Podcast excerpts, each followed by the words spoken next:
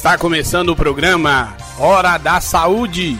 Um programa para a comunidade que leva mais saúde até você.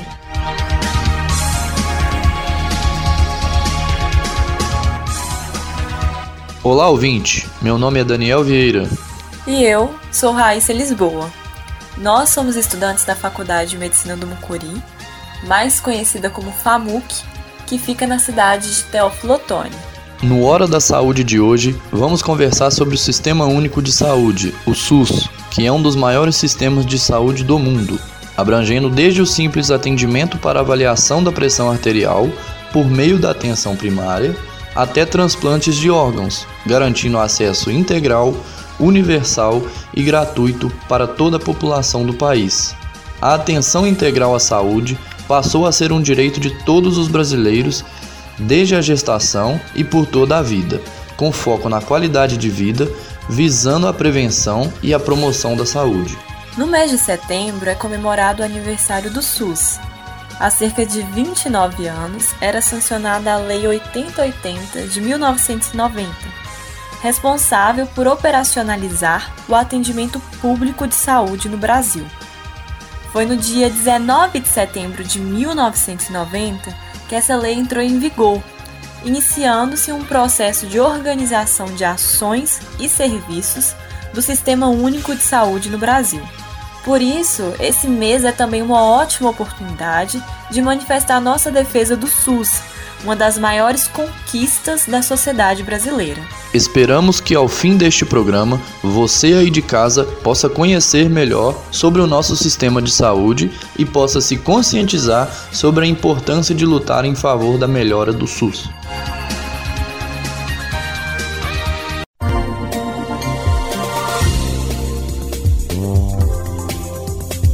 História da medicina. Entenda aqui como tudo começou.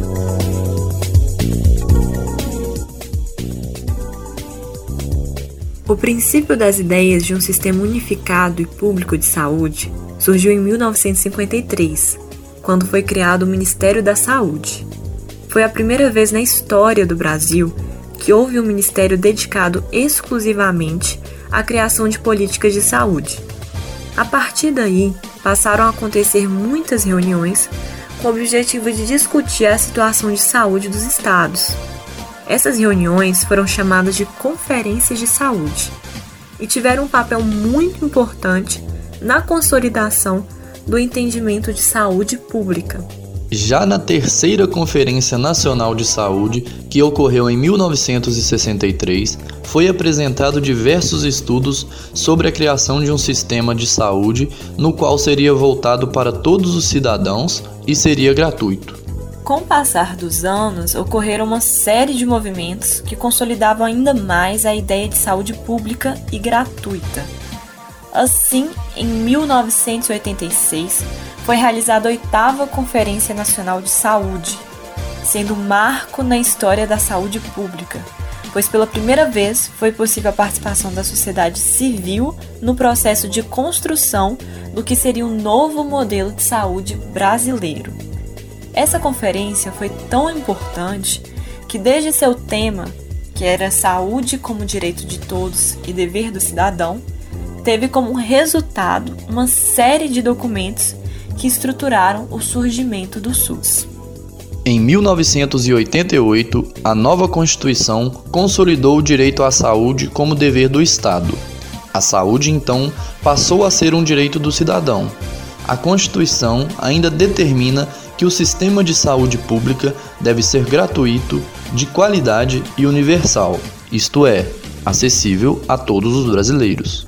O Sistema Único de Saúde foi regulado posteriormente pela Lei 8080 de 1990, em que estão distribuídas todas as suas atribuições e funções como um sistema público.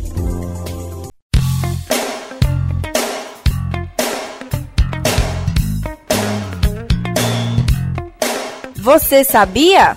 Aqui você encontra dicas de utilidade pública. Você sabe que pode entrar em contato com o SUS? Isso mesmo.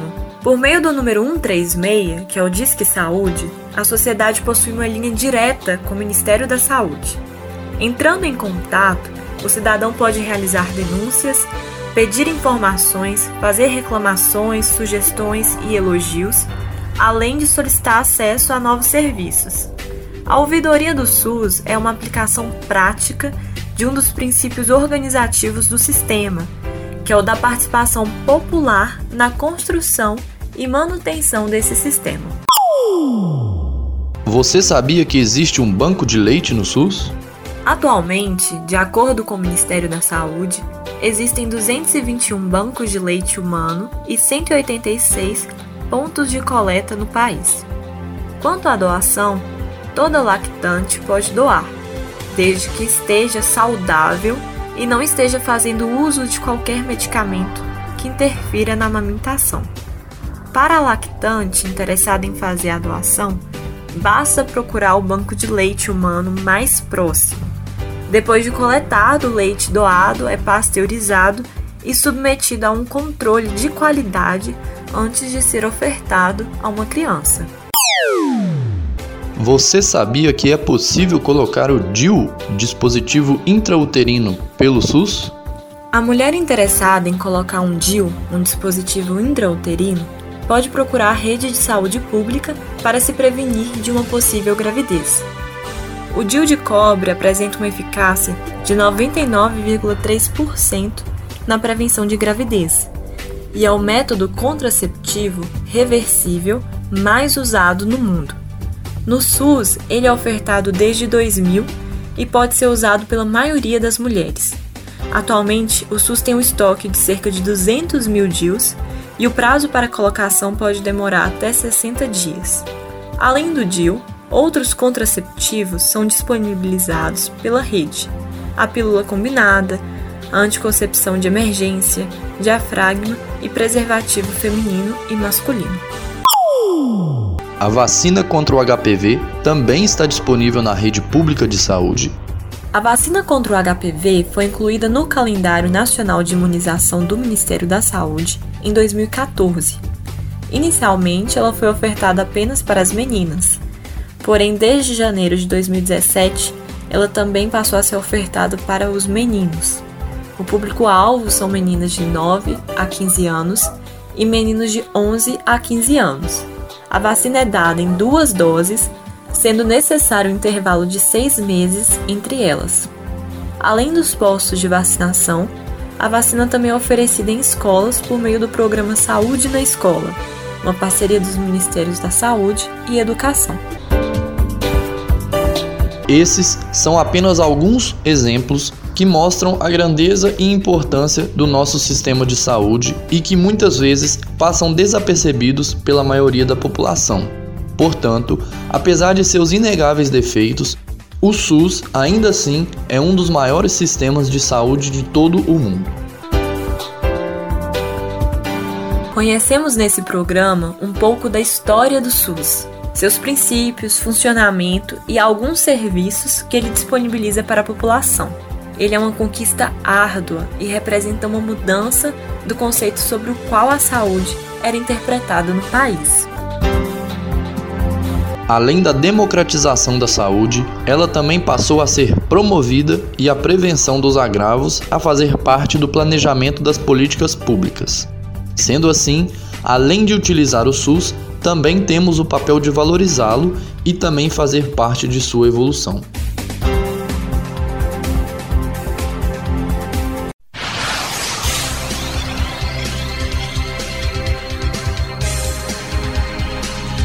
O programa Hora da Saúde chegou ao fim. Agradecemos sua companhia e audiência. Se você deseja esclarecer alguma dúvida, entre em contato conosco pelas redes sociais. Organização e produção alunos, técnicos e professores da Faculdade de Medicina do Mucuri da UFVJM. Edição Rádio Universitária 99,7 FM. Veiculação Rádio Universitária e emissoras parceiras de Teófilo Otoni.